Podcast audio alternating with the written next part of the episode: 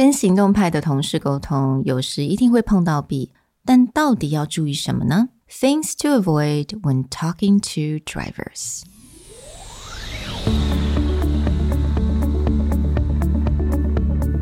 Hello，欢迎来到 Executive Plus 主管与沟通力的 Podcast。I'm Sherry, an educator, certified coach, and style enthusiast. 我相信专业有效的沟通是语言跟逻辑的完美结合。And I'm Nick, a startup consultant, corporate trainer, and late night gaming junkie. I believe great communication requires the right mindset and solid frameworks. 我们希望带给大家职场英语的技能、跨文化沟通技巧与其他能帮助您成为出色领导者的工具。Join us each week as we share our experience, research, and methodologies to take your communication and language skills from good to great.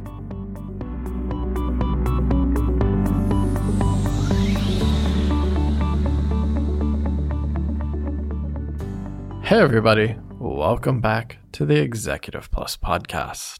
Today, we're going to talk about the best style. I mean, my style. I mean, yeah.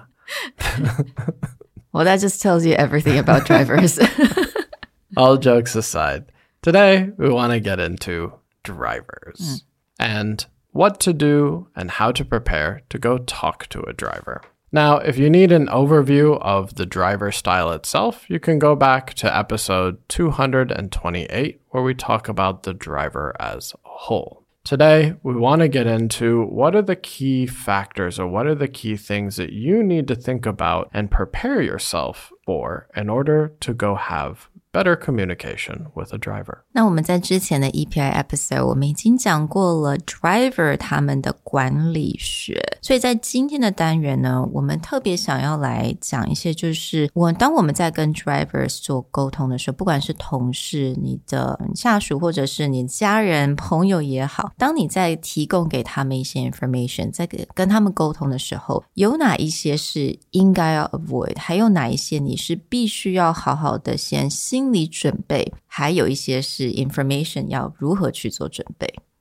So, if you go back to our discussion on dimensions, drivers are high on assertiveness, mm-hmm. low on responsiveness. High on assertiveness, meaning that when it comes to communication, when it comes to influence, they are more tell oriented.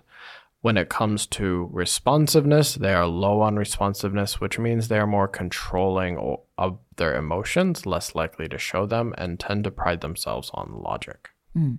And so, as Sherry covered these takeaways, it's really important to remember that a lot of these traits that we covered in, like Expressive, who is also high in assertiveness, about making decisions quickly, mm. telling people, not asking, is related to also how you think about preparing to talk to a driver, which means they like the important information first. Yeah.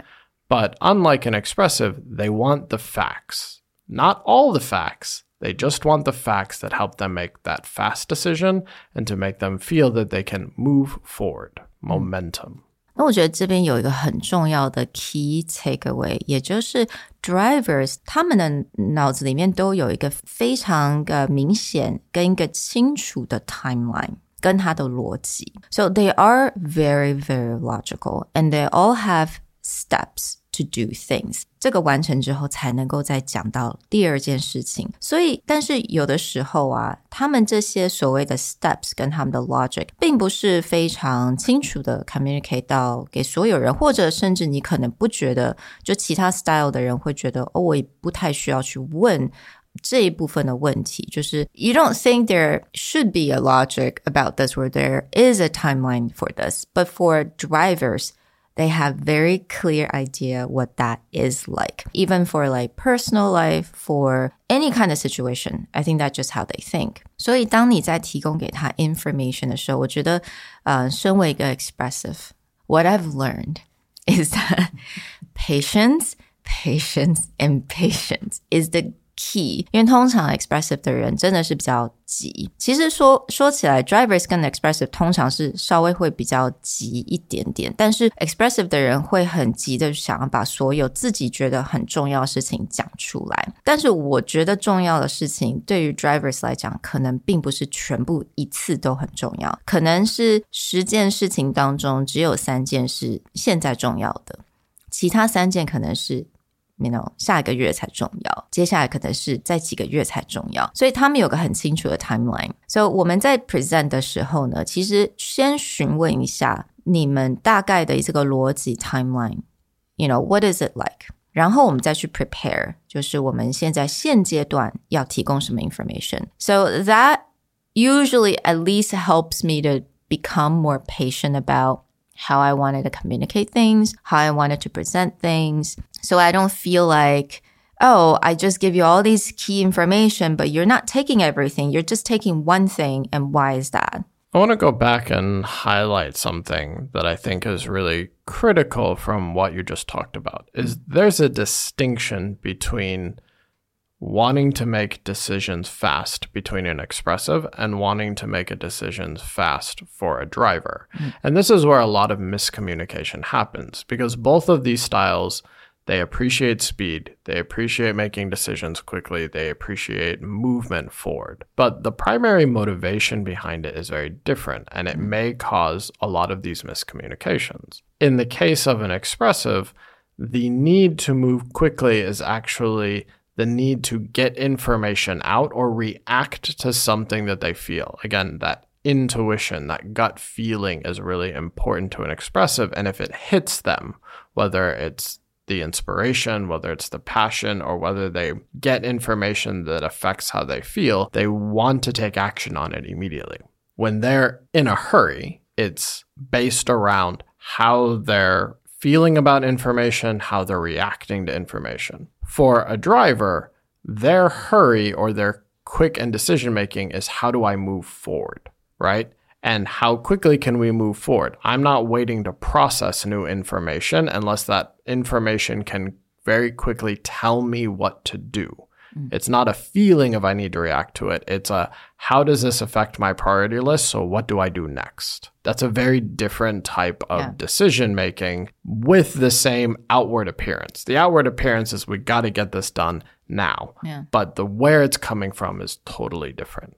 Right that is something that sometimes, you know, in the very beginning when we started working together, you know, we're we're all like, oh, let's have a goal, let's get ready, execute, get to the goal。但是有的时候会发现，诶，我要开始了，我有点急。但是为什么 Nick 就觉得，嗯，not now。Not now，就觉得他很像在那边是一个那种很沉稳的一个人，在那边跟你讲 Not now，然后你也不知道为什么 Why not now? Why? Why? Give me reason. Yeah, exactly.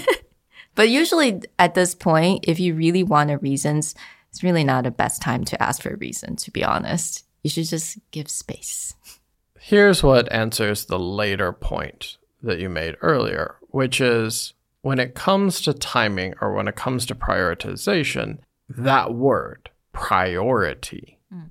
is what matters the most to a driver. For an expressive or an analytical, let's say, everything is a priority. Yeah. For an analytical, all information is a priority, so I cannot make quick decisions because I haven't weighed everything. For an expressive is all new information that may change how they feel or may give new inspiration is a priority. Mm-hmm. So there's not a very strong filter of where does this fall in my priority? It's how does this affect my intuition? How does this affect my feeling? For a driver, any new piece of information or when people are giving you information, it's about prioritization. It may not be that I don't care about that information, but I may not think it changes my priorities at all, right? So, like you said, you may early on, it would just be like, let's do this. I think we can sit down and film it right now. But then my thought process would still be, well, that's not going to matter for a few weeks. Why am I jumping on that? There are other things on my to do list or other things I think are a higher priority that even though this new piece of information is good, it's mm-hmm. important, but it did not change my priority. Right. So then again, I do think it's really critical to ask the driver What's your priority list, or what does it look like？其实我觉得在做很多沟通之前，先了解对方他的一个思绪跟他的一个 framework。所以对于其他的 style 来讲呢，你就比较好做一些心理的准备。我觉得如果我嗯，当我有问这个问题，说我比较了解的时候，我也不会那么的急，或者我也不会觉得说，哎，这个都是带给我很好的心情，所以我们一定要来做。You know，我会比较知道什么时候要 calm down，或者什么时候要慢下来，and kind of match the driver's priority list. So，我觉得在这个部分，不只是我们在做心理准备，还有在做我们一些 information 的一些分配来讲，我觉得也是非常重要。This all gets tied together when we've talked about over and over again that drivers like what are the key facts? What are the key ideas? But one extra layer on that is not just what are the key facts? Like, oh, here are the three things you mm-hmm. need to know. You actually have to consider those three things in terms of priority. Like, exactly. if you're telling me these three things, but these three things are not important mm-hmm. for another three months, really just don't have the time to process it. I need to know what we need to do now, and mm-hmm. I need mm-hmm. the in- enough information to make a decision about what needs to be done today. And that's not to be mistaken that drivers don't have a longer term vision. In fact, part of the logic is that drivers have a very long term strategic vision. But as Sherry said, that's not always something they talk about because it's mm-hmm. not their priority to be like, here is our five year vision. Here's how everything in their head, they're like, okay, I have a five year vision. So now what do I need to deal with today? So when someone is bringing you information that you compartmentalize is like, oh, that'll be really useful next year, but I don't want to talk about that right now. And then we'll file it away in that, exactly. oh, next year, these will be really important to talk about. But today, what do you want to do? Exactly. So I think for drivers, 你们都有一个 roadmap。但是这个 roadmap 有的时候其实你们也不是很想要讲，because it's not necessary。你觉得没有必要，我干嘛要跟其他人讲？但是这个 roadmap 会影响到你们的逻辑跟这些 timeline。It personal life, career wise, I think everything. You have a roadmap，、嗯、但我觉得这边就是蛮有趣的是，如果你要真的跟 drivers 要相处， 同事也好，朋友也好，you have to trust the process，因为他们是真的有个 roadmap，他的 roadmap 是很逻辑性的，但是有的时候他们并不会想要直接的跟你去分享。Then that's okay. Trust the process. Back to how do you handle communication itself? The primary thing you need to think about, whether it's presenting, emailing, any type of communication with a driver, is you need to give them the context, you need to give them the gist, and you need to give them the key takeaways. But in all of that, you need to think about what is the priority in all this? Mm. Sherry can probably attest to this. The question that I ask the most often to her is probably, and then? and then 什么东西? Yeah. yeah. 然后呢?然后嘞? right?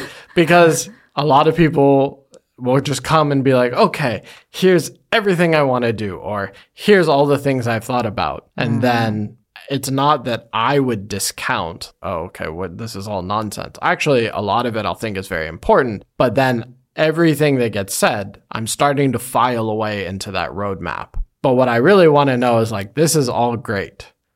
So what now? exactly. Or another question that you, you would say is, what do you think you wanted to get out of this particular task, right? That's another question that you would ask me. Is like you wanted to know where that fit into your roadmap.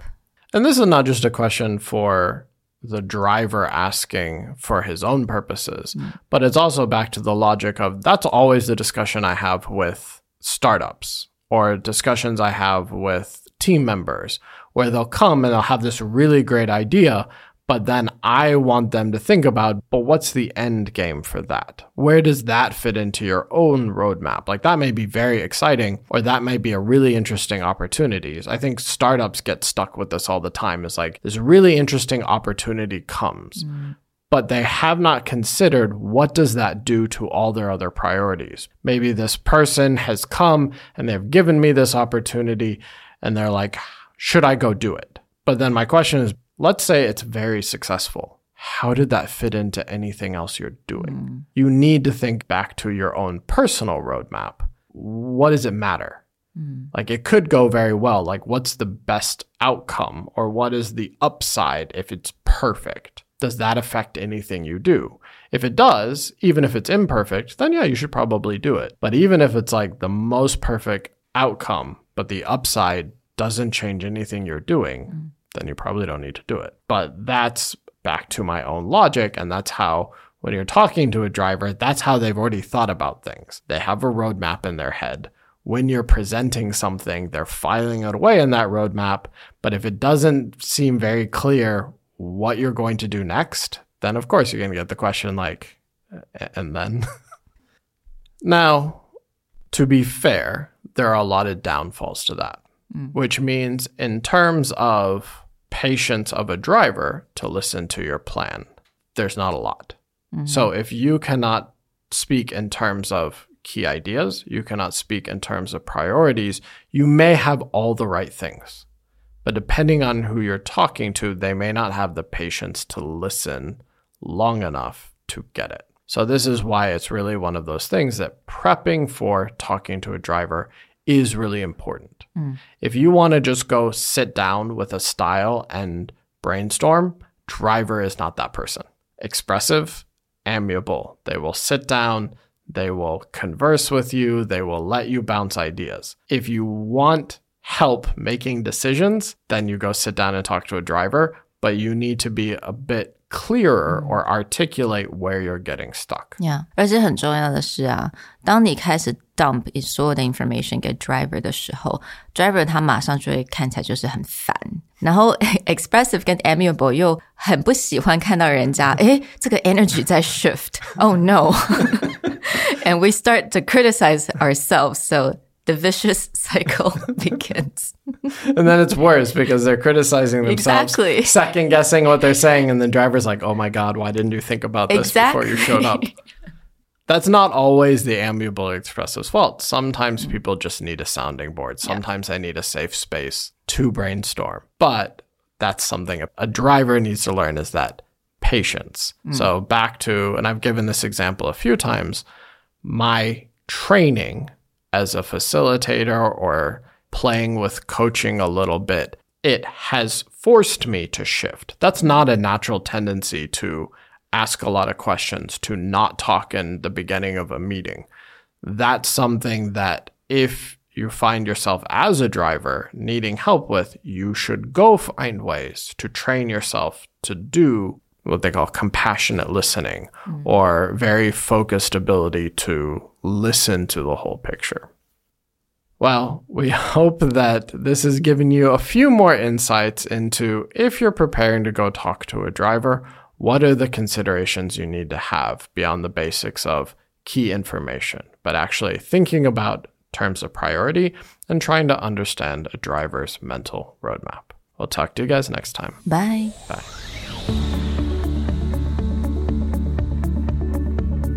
The Executive Plus podcast is a Presentality Group production, produced and hosted by Sherry Fang and Nick Howard. You can search us on Facebook, 主管英文 Executive Plus. You can also find us on Instagram, Communication R&D, and email us at sherry at epstyleplus.com.